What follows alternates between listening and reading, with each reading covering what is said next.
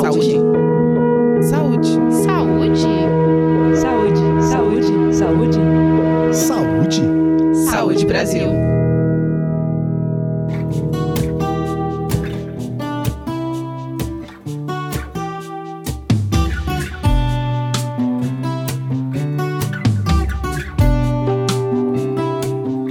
De todos os efeitos maléficos do tabagismo, o surgimento do câncer é, sem dúvida, um dos mais temidos. Existem vários tumores relacionados ao hábito e ao uso de tabaco, mas é o câncer de boca que tem o cigarro como um dos seus maiores vilões. Sem deixar de dizer que charuto, cachimbo e narguilé também fazem mal. Dados do INCA mostram que entre os brasileiros homens, esse já é o quinto tipo de câncer mais comum. E para falar um pouco sobre essas doenças e todas as suas características, hoje a gente conversa com a doutora Raquel Richelieu, que é cirurgiã dentista da Universidade Estadual do Rio de Janeiro e doutora em periodontia. Seja bem-vinda ao podcast Saúde Brasil, doutora. Obrigada, Fábio. Obrigada. Agradeço o convite do INCA, da Coordenação Geral de Saúde Bucal, tanto o convite quanto a oportunidade de participar da Semana Nacional de Prevenção e Controle de Câncer de Boca. Doutora, quais são as partes da boca que são mais afetadas por esse câncer? Você pode falar um pouco também sobre as causas da doença? A associação do câncer de boca e o tabaco, ela já é muito bem estabelecida na literatura. Mas o câncer na região oral, na boca, ele pode ocorrer em qualquer área. E tem as suas áreas mais comuns, como a língua e o soalho bucal, que é a parte de baixo da língua. Além disso, ele pode ocorrer na gengiva, no céu da boca, né, que a gente chama de palato, existem dois tipos, palato mole e palato duro, na garganta e nas bochechas. Então, qualquer área da boca pode acometer o câncer de boca. Ele tem, né, várias causas, ele é uma doença multifatorial e a principal causa do câncer de boca é o tabagismo. Fumar aumenta muito o risco da doença mas ainda tem outros fatores importantes, como o consumo de bebidas alcoólicas, a exposição ao sol por longos períodos e sem proteção, isso é importante, além do HPV, tá aí a importância de um sexo seguro né, e da vacina, e hábitos é, de uma alimentação saudável, como o consumo de frutas e hortaliças. Raquel, Além do cigarro normal, o narguilé, o cigarro eletrônico, o cachimbo, o charuto, eles também são perigosos? Sim, é, qualquer produto que tenha o tabaco, né, ele é extremamente perigoso. Ele tem esse efeito é, de provocar, ele poder levar a mutações, né, que podem levar à formação do câncer.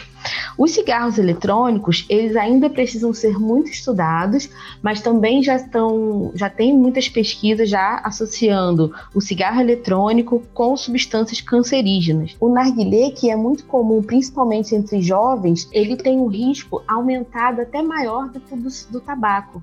Ele tem cinco vezes maior o risco de desenvolvimento de câncer, de tumores. Tá?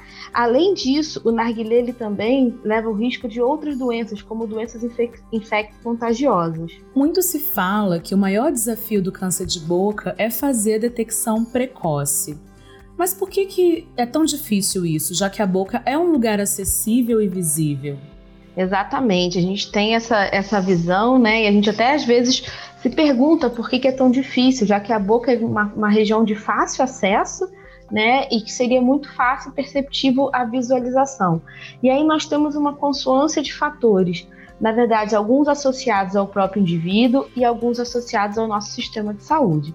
Associados ao próprio indivíduo, nós temos o desconhecimento de alguns sinais, como por exemplo, afta, e que as pessoas acham que não precisa procurar o sistema de saúde, né? E essa afta, quando ela permanece por mais de 14 dias, já é importante procurar um profissional de saúde, roquidão, dificuldade de engolir. Então, tudo isso vai protelando e as pessoas deixam de procurar atendimento por não considerar importante.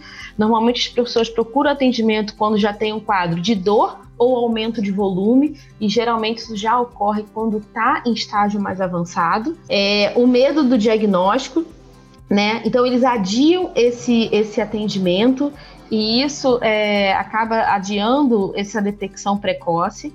A dificuldade dos serviços de saúde, né, do acesso ao serviço de saúde, às vezes a gente vai numa rede primária, mas necessita de uma rede secundária para um diagnóstico melhor, e essa dificuldade de forma aos serviços de saúde. E a gente tem um problema de desconhecimento é, do próprio profissional de saúde em detectar, principalmente em estágios iniciais, a doença, o câncer, né? Que às vezes só tem uma, uma área ulcerada, pequena, é, que são tratados como afta, às vezes como infecção, e essa dificuldade do profissional de saúde. Então, nós precisamos, em conjunto, para mudar esse cenário, né, um conjunto de, de, de, de, atuações com uma população mais informada, informada sobre a doença, sobre o que pode levar à doença e como ela se manifesta, profissionais capacitados e um sistema de saúde preparado para o diagnóstico precoce. Raquel, é verdade que quem fuma e consome bebida alcoólica tem um risco maior de desenvolver o câncer de boca? Qual que é a relação entre esses dois fatores e por que, que o risco aumenta? Muito importante essa pergunta, porque sim, o álcool ele potencializa o efeito do tabaco de forma significativa, tá? E o consumo do tabaco e do álcool ao mesmo tempo, ele pode elevar de 6 a 15 vezes o efeito, né, o potencial de malignidade, ou seja, o potencial de câncer. Isso está associado principalmente a bebidas destiladas, mas não é o tipo de bebida, mas mais importante que o tipo é a quantidade de álcool ingerida e o tempo e a frequência. Então, é, essa associação ela é muito danosa e extremamente perigosa assim como maiores quantidades de tabaco e maiores quantidades de álcool também aumentam o risco da doença. Então, se você fuma até 20 cigarros, você tem um risco quatro vezes maior de desenvolver também o tumor. Doutora, tem dados que mostram que a idade e o gênero são fatores de risco para o câncer de boca. Então, nesse contexto, a doença seria mais recorrente entre homens, especialmente a partir dos 40 anos. Por que isso acontece? Qual que é a relação entre idade, gênero e o surgimento dessa doença? Na verdade, entre gênero, como o principal fator de risco é o tabagismo, né? E a gente tem a maioria dos homens tabagistas, quando comparado a mulheres, são cerca de 32, 33% de homens tabagistas, enquanto são 14% de mulheres tabagistas, eles acabam desenvolvendo, né, apresentando maior índice de câncer de boca. Além disso, né, porque a idade, quanto maior o tempo de exposição aos fatores de risco, como o tabaco, por exemplo, maior risco de surgimento da doença. Então, é o maior tempo de exposição a tabaco, por exemplo, e a bebidas alcoólicas, que homens também têm mais esse consumo sinérgico né, de tabaco e o álcool do que as mulheres, e isso, conforme vai aumentando o tempo de exposição, ele também tem maior comprometimento.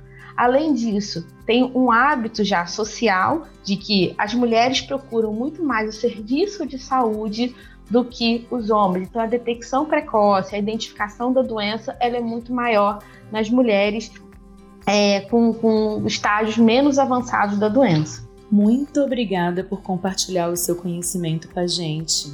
Hoje a gente conversou com a Raquel Richelieu, que é cirurgiã dentista da Universidade Estadual do Rio de Janeiro e doutora em periodontia. Raquel, você gostaria de deixar uma mensagem final para os nossos ouvintes? Sim, é, o câncer de boca, é, tem muita gente que tem o desconhecimento, não tem esse conhecimento sobre a existência da doença, né, que ele pode acometer, e essa associação entre o câncer de boca e o tabaco, ele é importantíssimo. Então, a minha mensagem é: tenham hábitos de vida saudáveis, é, não fumem, bebam com moderação, alimentação saudável, inclua na alimentação frutas, hortaliças, para a gente poder minimizar os riscos. E por um acaso, se aparecer qualquer alteração na cavidade oral, procure o cirurgião dentista, que ele vai estará apto né, para poder te orientar de forma mais segura. E você que nos ouve, lembre-se, a prevenção passa pela manutenção dos hábitos e dos estilos de vida saudáveis. No caso do câncer de boca, reduzir a exposição aos principais fatores de risco é o primeiro passo. Quem sabe essa não é mais uma motivação para você deixar de fumar. Para saber mais sobre como ter uma vida mais saudável, acesse saudebrasil.saude.gov.br. A gente se encontra no próximo episódio do podcast Saúde Brasil.